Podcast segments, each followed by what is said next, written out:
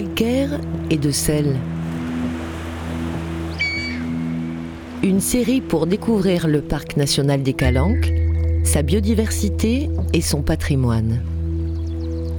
Du fond de la Méditerranée aux îles, de sa flore endémique à l'histoire de ses calanques, écoutez les mystères de ces paysages bleus et blancs.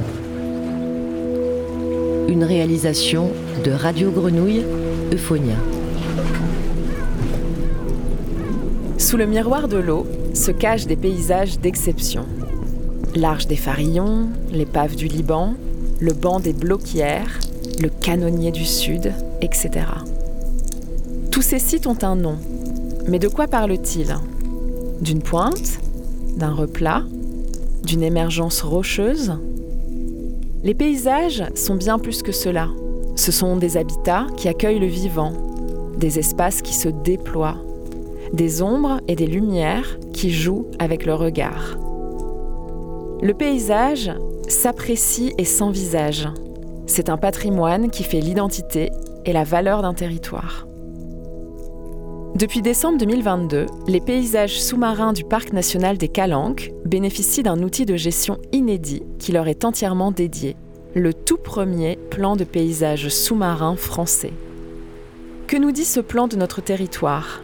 Et que peut-il faire pour en assurer la préservation? Premier épisode. Vous avez dit paysage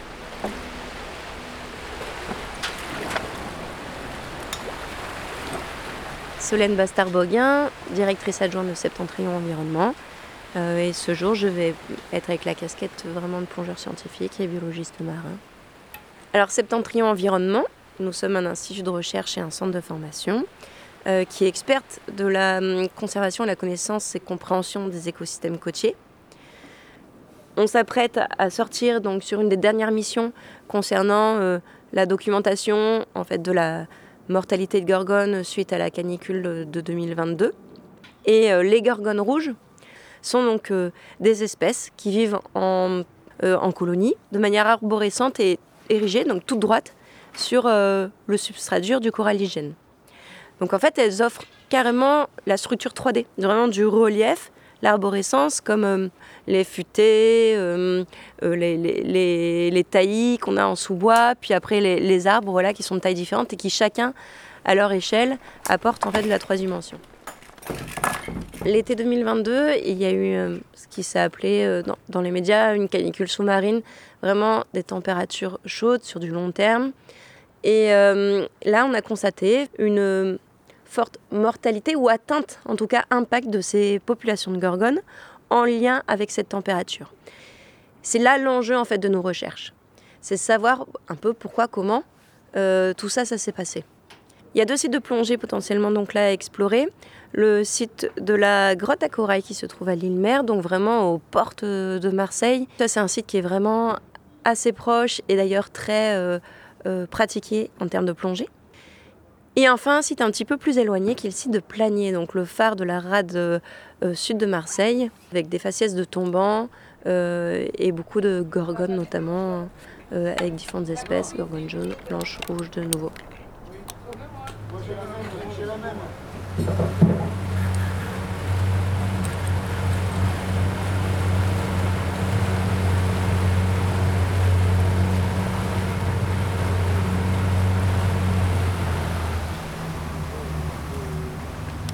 Moi, je suis Olivier Bianchimani et je suis le directeur de Septentrion Environnement.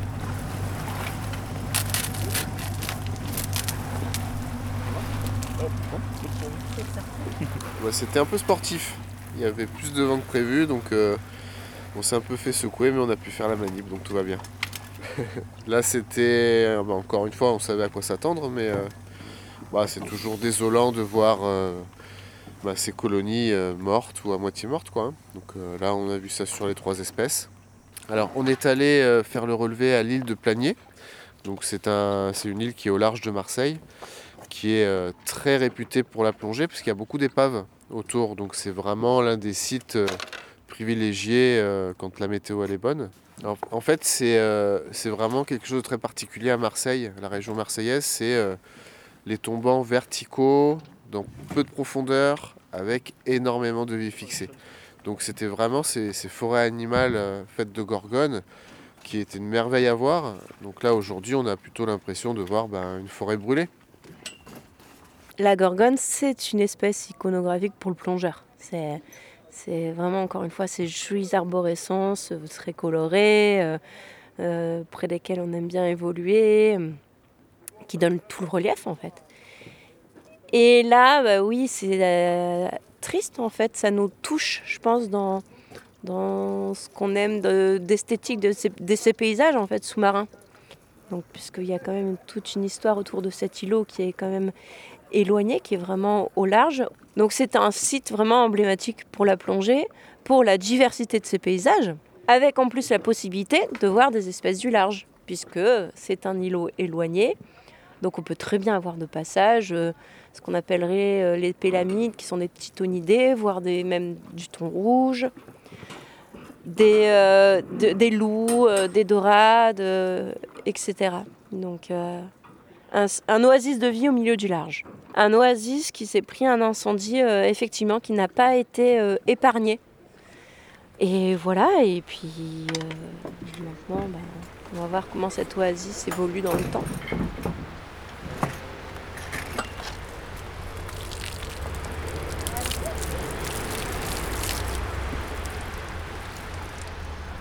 M'appelle Francis Talin, je travaille au Parc national des Calanques. Euh, j'y travaille depuis euh, de nombreuses années parce que euh, j'ai d'abord été chargé de mission charte pour la, création du parc. Et puis après, je me suis occupé d'abord des questions de, paysage, puis d'éducation et enfin de culture actuellement. Ici, on est sur, la, plage des Catalans. Euh, on sait que Marseille est, pas très riche en parcs et jardins. Euh, par contre, euh, ce littoral-là, ouvert sur le large, ouvert sur les îles, est un espace de nature et une fenêtre ouverte vers le monde et, le vivant. Mais c'est ici un vivant qui se cache parce que un vivant sous le miroir de l'eau.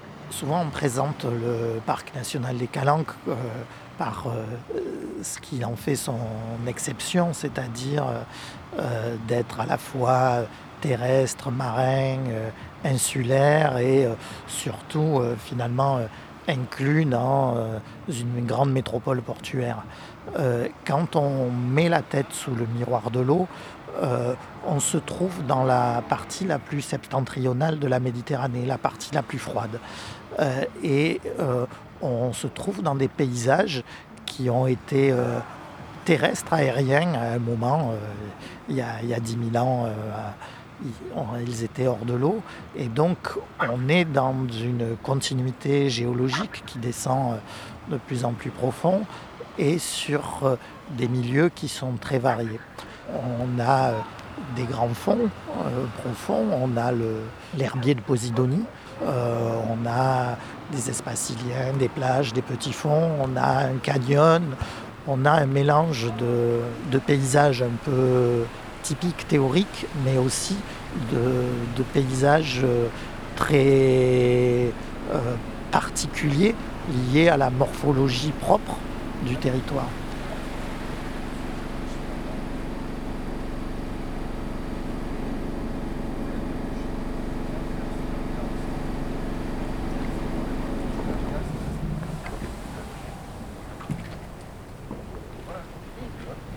Les calanques de Marseille, ils ont une spécificité à terre, mais en mer aussi, dans sous-marin, on va retrouver ces mêmes reliefs de tombants et de falaises qu'on a quand on se balade dans les calanques. Toujours, c'est toujours lié au relief, en fait, et à la roche. Donc on a une roche calcaire. Cette roche calcaire, ben, donc elle est quelque part, elle est poreuse. On a beaucoup de, de grottes, on a une activité spéléologie euh, à terre. On a la même chose sous l'eau. Et donc on a les mêmes en fait reliefs effectivement sous locataire. Donc ça offre une diversité paysagère et donc écologique aussi en sous-marin. En fait, c'est un monde où il y a énormément de nature sauvage. Parce qu'en fait, quand on balaye du regard euh, euh, donc un, paysage sous-marin, on y voit tout de suite plein de poissons. peut-être des poulpes, des poissons qui sont posés au fond, ou alors qui se baladent dans la colonne de l'eau. Et finalement, quand on est à terre aujourd'hui, ben, voir du grand gibier comme on voit des grands poissons, c'est plus rare. Euh, donc finalement, on a une faune sauvage qui est, très facilement observable. On a vraiment, je trouve, une connexion avec le monde sauvage qui est même plus évidente qu'à Terre.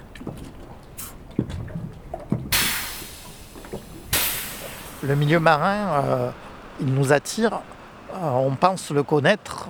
souvent, on connaît mieux la, les problématiques des récifs euh, de la grande barrière de corail australien que euh, nos petits, nos grands problèmes euh, ici locaux. et donc, il faut faire connaître le milieu méditerranéen, un peu la tête dans l'eau quand ils vont se baigner ou, et encore moins avec un masque. Mais après, c'est un milieu qui est loin de nous, de ce que l'on ressent. Euh.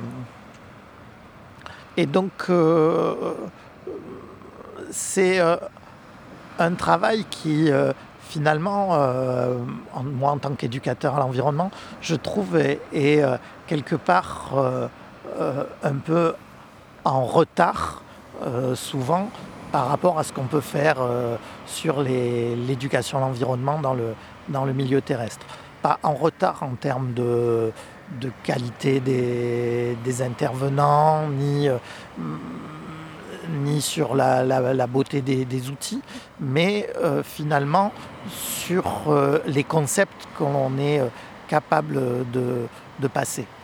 Et d'où cet intérêt que j'ai pour le paysage. Le paysage est un mot qui permet de plonger rapidement dans le milieu, de, de se donner une, une image. Et euh, en l'utilisant, en fait, euh, ça nous conduit à ne plus penser en termes d'habitat, de milieu, mais d'un paysage local.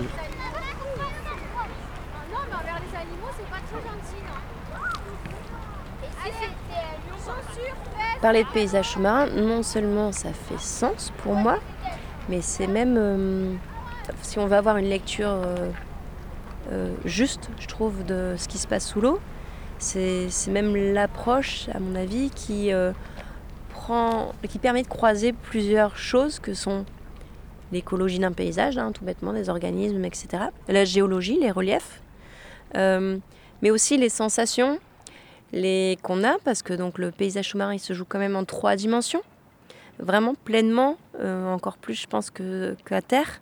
Euh, on se balade littéralement dans l'eau, au milieu d'un piton, sous, un surplomb, etc. Et puis euh, il y a l'aspect donc voilà esthétique, euh, des jeux de lumière, de, du rôle aussi que les courants vont avoir. On peut avoir un paysage qui est très en mouvement. Chaque jour est différent en fonction de la température, du courant, de la lumière, de la saison. Et donc je ne sais jamais ce que je vais trouver, même si le site de plongée, je le connais et que j'y ai plongé euh, centaines de fois.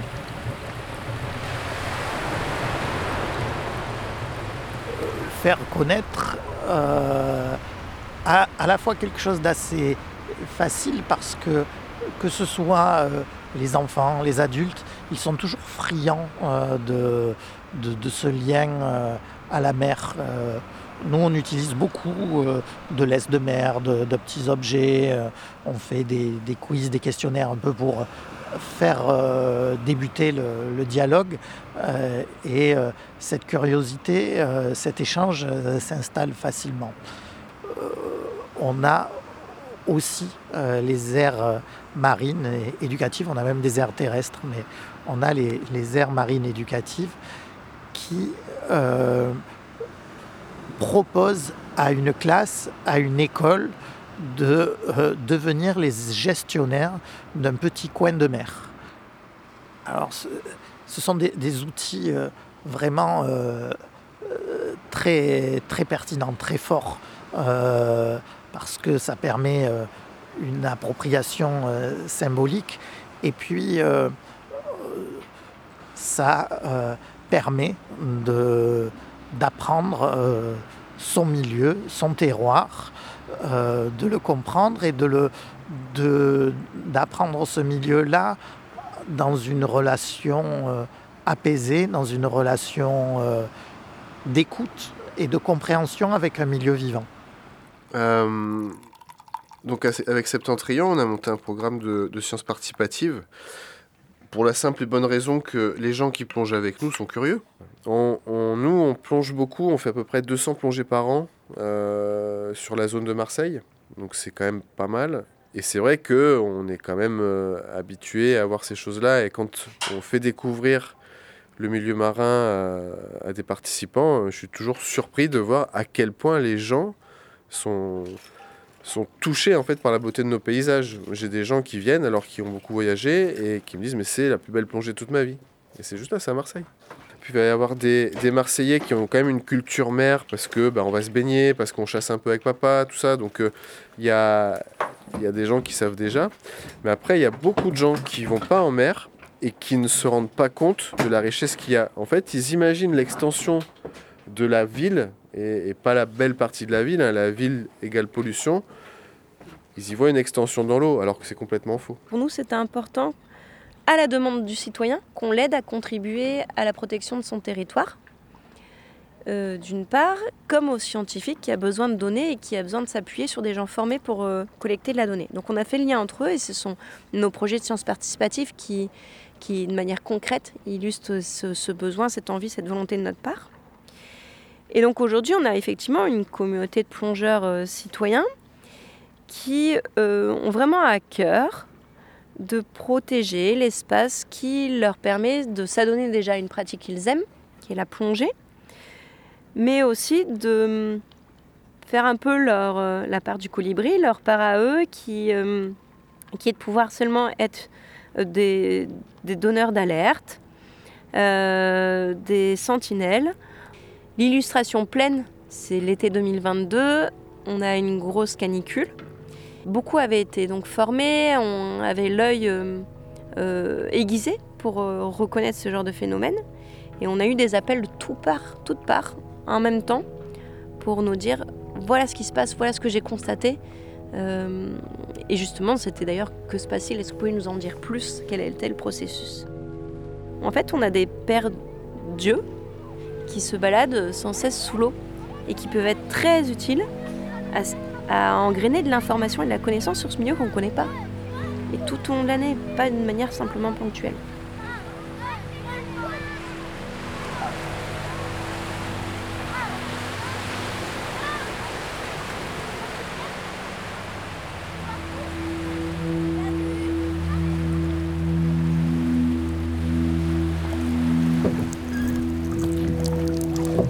De calcaire et de sel, une série coproduite par Radio Grenouille Euphonia et le Parc national des Calanques. Vous avez dit paysage Prise de son et montage Emmanuel Housset, mixage Jean-Baptiste Imbert, avec les voix de Solène Bastard-Boguin, Olivier Bianchimani et Francis Talin.